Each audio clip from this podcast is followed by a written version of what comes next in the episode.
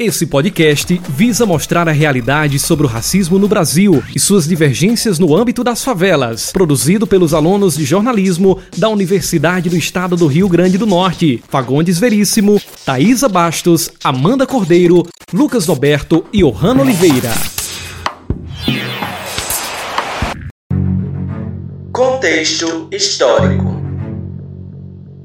O racismo simboliza qualquer pensamento ou atitude que segrega as raças humanas, considerando-as hierarquicamente como superiores e inferiores.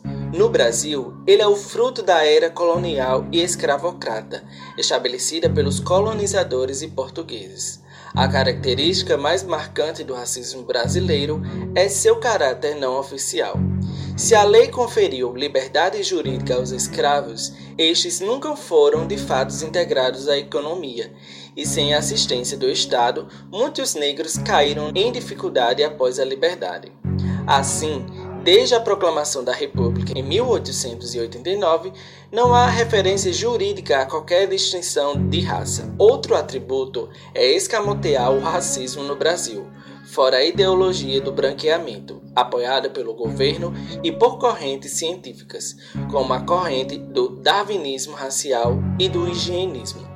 Sendo assim, essa ideologia facilita a entrada de imigrantes europeus e árabes em terras brasileiras. A mestiçagem, vista como clareamento da população, criou raízes profundas na sociedade brasileira no início do século XX. Assim, os negros foram abandonados de sua cultura africana, substituída por valores brancos, o que faz das vítimas do racismo o seu próprio carrasco.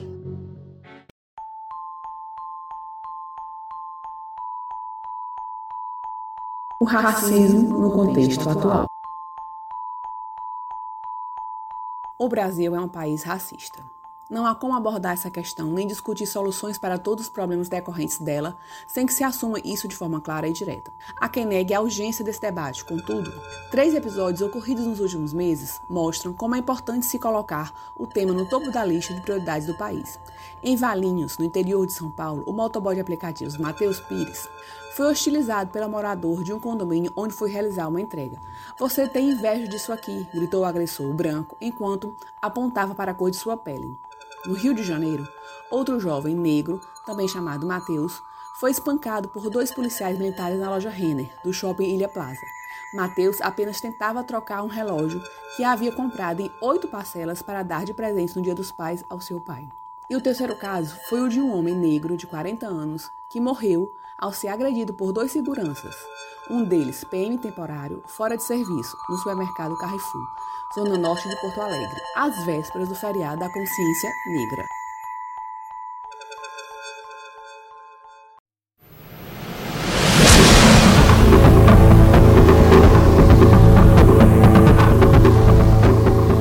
Para conversar sobre esse assunto, vamos falar hoje com a estudante de jornalismo Gabriela e também coordenadora de comunicação do DCE da UERN sobre o racismo. Gabriela, como a educação pode combater o racismo no Brasil? Primeiro de tudo, mostrando que ele é um ambiente onde o racismo não tem vez.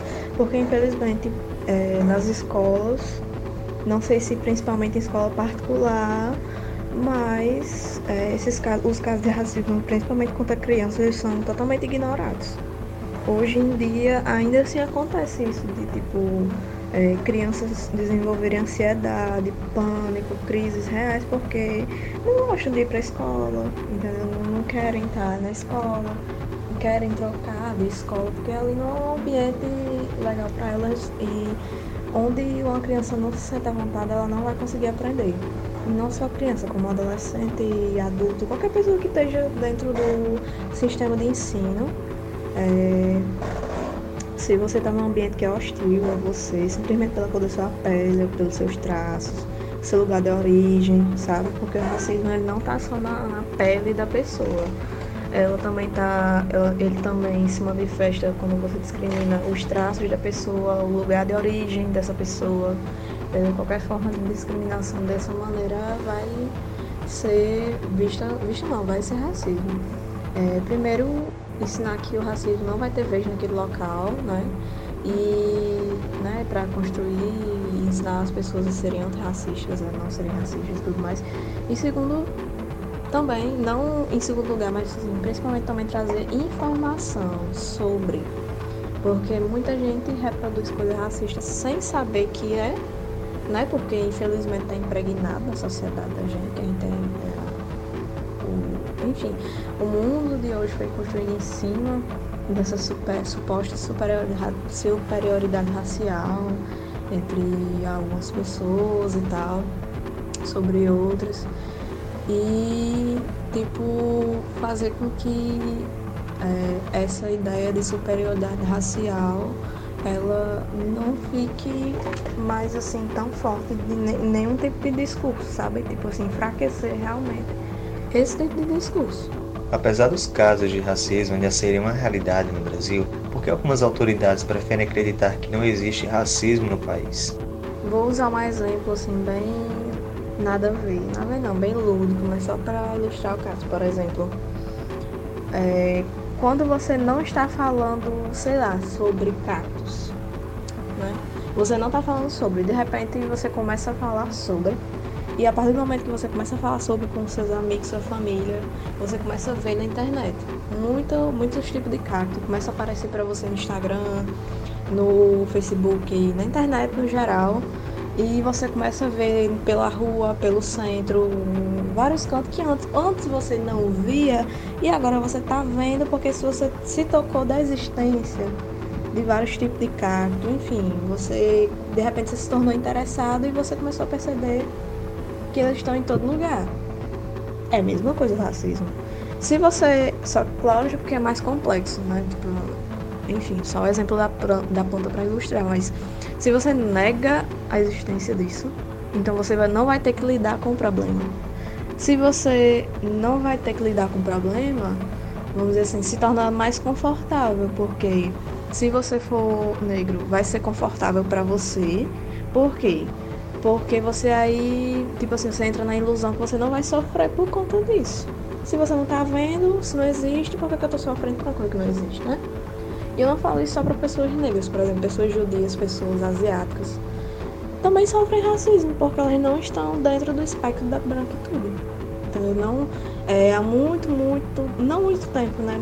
Porque isso é, a conqui essas conquistas são algo bem assim. Mas, por exemplo, os asiáticos eles é, há um bom tempo nos Estados Unidos eles não eram vistos como brancos, lógico que ele tem a pele clara. Mas quando eles começaram a migrar para os Estados Unidos, muitas ruas, casas, enfim, muitas, muitas cidades diziam assim, é, aqui só é gente branca, não queremos amarelos aqui, não queremos asiáticos aqui. Ou seja, eles, mesmo tendo a pele clara, eles não se encaixam no que é ideal de branquitude. Porque, enfim, né? E do mesmo jeito para pessoas negras. Tipo, se você nega uma coisa, você não tem que lidar com ela, para ela ou não doer em você, ou você não ter que lidar com a responsabilidade, você sendo pessoa branca, lidar com a responsabilidade de ter que combater aquilo, de não reproduzir aquilo. Porque se uma pessoa branca fala isso, com certeza ela está sendo racista em todo canto que ela vai. Gabriela, como você vê o acesso de pessoas negras no ensino superior? Existe uma melhora? A melhora existe porque agora a gente é, pode, pode não, né? A gente sempre pode. Mas agora a gente está ocupando os lugares que antes a gente achava que nunca ia ocupar, ou que talvez a gente não fosse dar, é, não fosse ser bem-vindo, vamos dizer assim. Porque a partir do momento que você pode se ver representado em ensino superior, você já se livra daquela coisa do ah, é, primeiramente do seu psicológico dizer que você não pode, mas aí depois você vai enfrentando mais problemas, vai pulando, né, passando de mais obstáculos. E tipo assim, e essa é uma coisa muito boa, sabe? Porque a gente tem várias políticas que atingem, abrangem a população marginalizada e ao mesmo tempo, se você parar para pensar, é, faculdade deixou um pouco de ser lugar de prestígio, né? De uau, fulano está na faculdade. Parou um pouco de ser lugar de prestígio para muita gente abrir a boca e dizer que era lugar de, de vagabundo. Por quê? Porque simplesmente as pessoas da periferia, as pessoas marginalizadas, né? As pessoas assim que a sociedade não queria ver nesse posto de faculdade, de ser médico, advogado, professor, sabe, assistente social, enfim. Parou de ser um lugar elitizado e branco para ser um lugar assim para realmente todo mundo, entendeu? E quando um espaço deixa de ser elitizado, aí o pessoal começou a marginalizar. Que a partir do momento que a ruma de um monte de negro entrou, a ruma de todos os tipos de gente entrou, principalmente pessoas negras começaram a entrar, e pessoas negras marginalizadas, né? Porque povo vai dizer, abrir a boca e dizer, ah, mas tem pessoas negras ricas. Sim, lógico que tem. Eu tô assim, a partir do momento que a favela também começou a entrar na faculdade, aí virou lugar de vagabundo, de maconha, de gente que não presta, lugar de orgia, lugar de. sabe? Sendo que essas mesmas pessoas vezes, são formadas dentro da faculdade, entendeu? Só que aí, o povo, aí você chega e pergunta para essa pessoa por que, que ela acha isso agora. Aí ela vai inventar, inventar não vai dizer um monte de arrudeios para justificar. Sendo que o único motivo é porque a faculdade começou a dar mais acesso, dar oportunidade de pessoas que não são da elite, que não são ricas, que não têm pais ricos, que não têm herança, a entrar também e mudar de vida.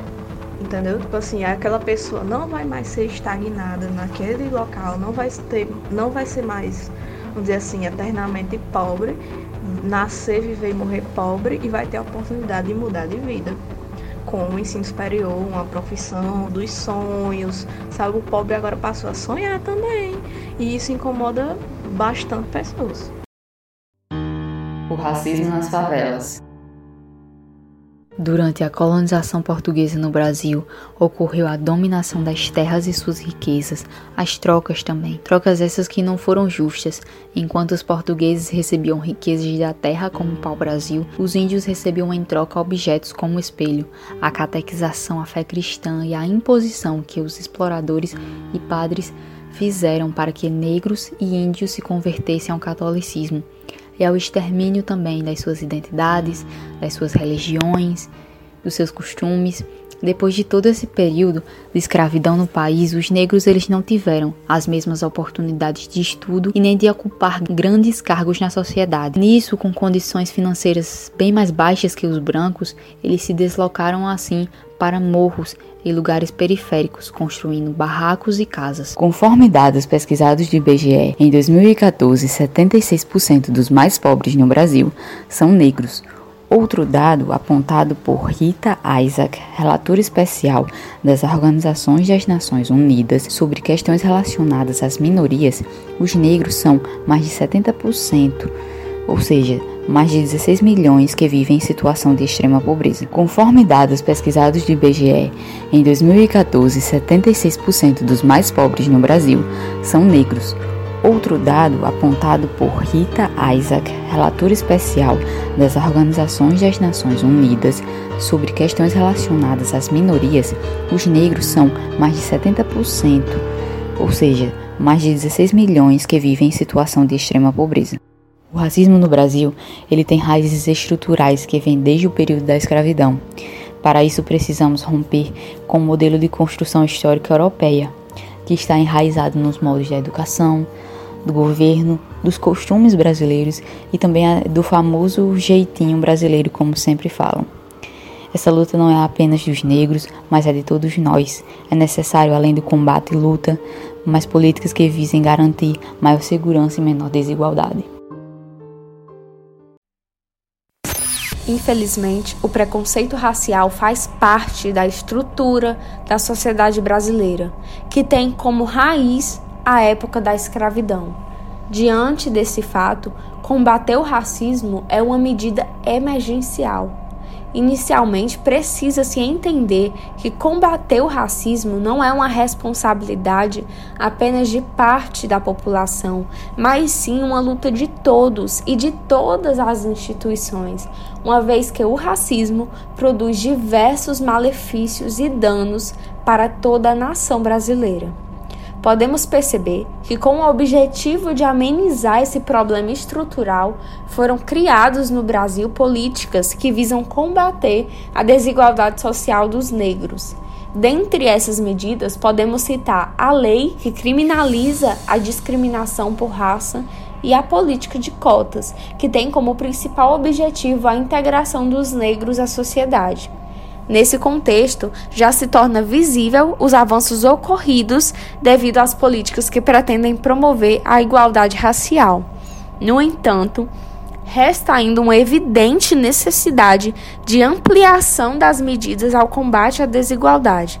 Além dos projetos já em vigor, o governo deve investir mais no ensino fundamental público, no qual a maioria dos estudantes são negros, e nas escolas, em mídias que devem continuar adotando formas para conscientizar as pessoas sobre a igualdade entre as raças, a fim de promover a integração das minorias à sociedade.